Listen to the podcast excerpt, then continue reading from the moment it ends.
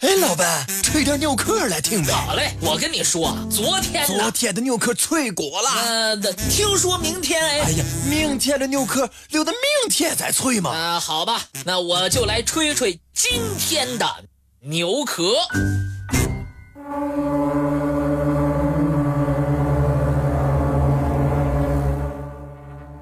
位于印度南部的斯里帕德玛纳巴什瓦米神庙。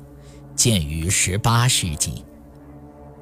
2011年，神庙的地宫在一百多年来首次对外开放后，人们发现里面藏有估价在150多亿美元的金银珠宝。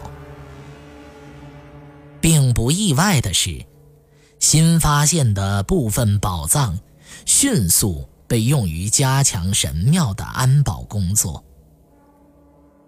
斯里帕德玛纳巴什瓦米神庙是特拉凡科王国统治者为供奉印度教主神皮色琴如而修建的。这个庞大的工程包括六个巨大的花岗岩地宫，里面摆放着数百年来敬奉给神祇的贡品。印度1947年独立之后，神殿由特拉凡科王朝后裔管理的一个基金会所持有。然而，由于人们对他们保护神殿和内部物品的能力有所质疑，最高法院在2011年任命了一个独立委员会，对这一基金会的财富进行审计。并对神殿的安保工作进行布置。人们相信，神殿中的几个地下宫殿至少封存了一百三十年，没有对外开放。有些地宫比其他地宫储藏的珍宝要多一些，没有几个人曾经预料到重现天日的珍宝到底有多少。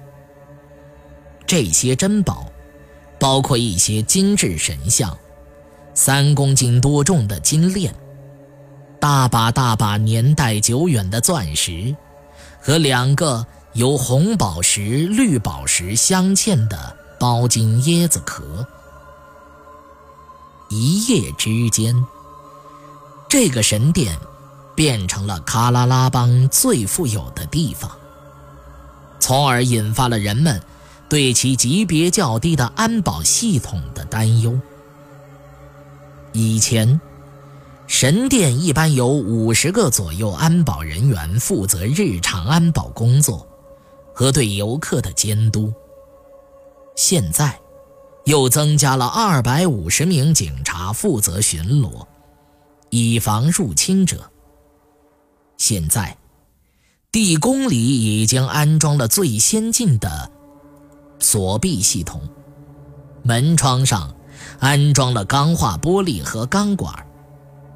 此外，还安装了隐蔽的监控摄像头、金属探测器、X 光扫描仪和震动敏感报警系统。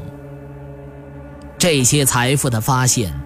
不可避免的立刻引发了谁拥有这些财富的争论。